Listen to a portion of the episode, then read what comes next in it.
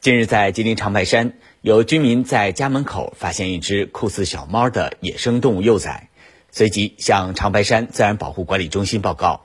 经确认，这是国家二级保护动物豹猫。